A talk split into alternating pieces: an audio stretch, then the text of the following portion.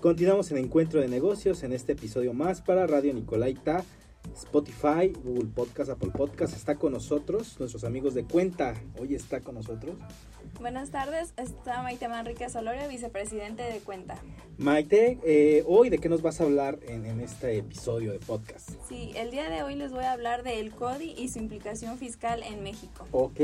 Esta, eh, bueno, la semana pasada comenzó, el, o los bancos ya tienen eh, la disponibilidad del CODI para poder pagar eh, de manera electrónica, incluso cualquier cantidad, la más mínima. Uh -huh. Ya las personas con, que utilizan el, alguna aplicación de su banco pueden utilizar esta forma de pago. Cuéntanos. Sí, así es. Pues el, en abril eh, se emitió esta normatividad del Banco de México donde lanzaban pues el, la prueba piloto de lo que es el CODI, okay. que es el CODI cobros digitales en este caso, sí. que pues en sí se funciona a través de SPAY. Como okay. ya estaba SPAY, pues utilizaron también este para pues eh, introducir el CODI. Ok, y que eh, convierte también en, bueno, el SPAY, que son las transferencias electrónicas que se hacen en instantes, o sea, las transferencias en instantes. Ahora lo que se busca es que los pequeños negocios entren a la cuestión digital.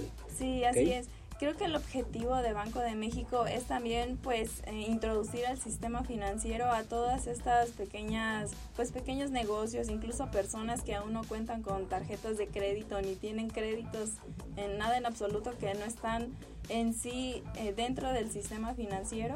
Ajá. Ahora con este nuevo sistema lo que busca también Banco de México es que pues ya todos sí. eh, se introduzcan en este ámbito y pues que el, eh, el dinero en papel uh -huh. pues ya vaya disminuyendo su uso por varias razones. Que, que el papel moneda vaya desplazándose sí. porque no vaya a desaparecer en el corto no. plazo, uh -huh. pero yo creo que también uno de los intereses más grandes es poner el ojo en, en pues, en los contribuyentes, porque cuando alguien le ingresa dinero a sus cuentas, y más si tiene una eh, llegan a estar este teniendo un negocio pues va a empezar a haber fluctuación de, de, dinero y pues el fisco va a poner ojo sobre sus cuentas. Sí así es. Anteriormente pues los pequeños contribuyentes que tenían tienditas puestos de periódicos etcétera eh, no contaban con terminales eh, para cobrar con tarjetas de crédito. ¿por Ajá. qué? porque pues cobran comisiones o son caras tenerlas o no es práctico la Ajá, gente no, no tiene cómo pagarlo así es. Entonces pues en sí no se está introduciendo esto como un sistema de fiscalización, uh -huh. pero pues no está de más decir que claramente va a ser de gran beneficio uh -huh. para pues la recaudación de impuestos. Sin pensar mal, Ajá. pero pareciera que, o sea, pues, no hay escapatoria si empiezas a utilizar CODI, ¿no? Como negocio. Sí, así es, porque pues ahora eh, la facilidad que tiene el uh -huh. usar lo que es pues nada más que las dos personas descarguen la aplicación a su teléfono uh -huh. y pues tengan acceso a internet y tengan un smartphone, okay. pues técnicamente ya con eso pueden hacer la transacción en cuestión de minutos. Okay. No ocupan más. Interesante. ¿Cuál es la implicación en cuestión fiscal, en cuestiones fiscales sí. para los que van a empezar a cobrar con, con el método de CODI? Ajá. Pues en sí no está, eh, no es obligatorio okay. para el contribuyente, uh -huh. sino que más bien están eh, por medio de la banca, uh -huh. pues haciendo que cada banco, como es obligatorio el CODI en los bancos, pues ofrezca esta aplicación a sus usuarios, porque okay. es esa, por medio del banco es que se van a hacer todas esas transacciones. Perfecto. Ajá. Entonces, este, pues va a ser más y más la facilidad que los bancos le van a dar a los mm, usuarios, se puede decir, incluso pues algunas se comentaba que incluso en fiscalización se les podían dar algunos beneficios okay. para que usaran ahora este sistema. Pero pues se puede decir que va a ser al principio, ya que lo tengas, pues ya va a ser una forma en que tú vas a continuar con esto.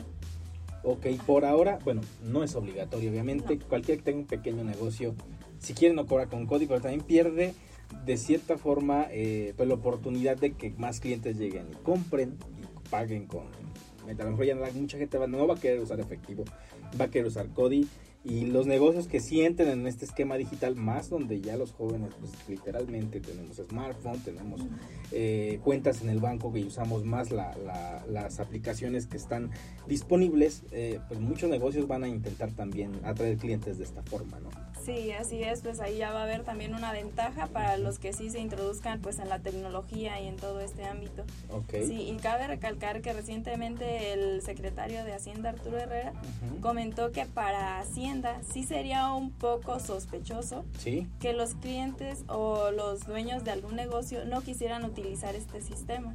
¿Por Ujú. qué? Porque esto hacía referencia a que pues hacían actividades que tal vez no estaban declarando todo el efectivo. Aunque también, bueno, no es obligatorio, pero también alguien que no desee que, que se empiece, o sea, que, que el fisco empiece a visualizar sus movimientos, pues va a poner la opción del código, porque esto es como que un doble juego. Sí, Tú como, eh, a lo mejor como emprendedor o como empresario o como microempresario, que tienes tu negocio, que tu fluctuación es en efectivo, pues no vas a desear que el gobierno vea cuánto está ingresando a tus cuentas, porque tarde o temprano pues se va a fiscalizar, es que para allá va, o sea, aunque no queramos este, aceptarlo, trae un camino hacia la fiscalización. Sí, así es. Eh, es claro que en cierto punto eh, van a surgir reglamentaciones ya cuando las personas hayan, se hayan familiarizado más con este sistema. Ya pues, ahí van a poder empezar a surgir ya un poquito más de cosas. excelente. Maite, ¿algo para finalizar? Eh, pues que ahorita ya se está eh, promocionando todo esto y pues que es importante que las personas pues también lo utilicen. Es. En sí es una ventaja Sí. también que tenemos y pues que no tengan miedo de que pues sus impuestos vayan a aumentar o algo.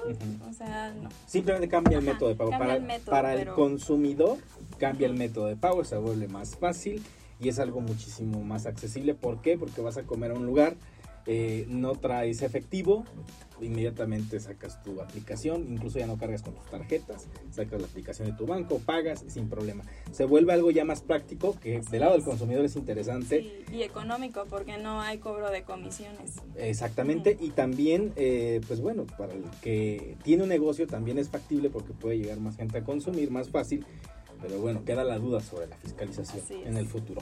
Bueno, te agradezco Maite que hayas estado con nosotros, nos los pueden encontrar en redes sociales. Sí, nos pueden encontrar en nuestra página de Facebook, cuenta Contadores y Universitarios en Total Acción. Excelente, nos escuchamos la próxima semana aquí en un capítulo más para Spotify, Google Podcast, Apple Podcast, nuestro canal de YouTube y también en Radio Nicolaita.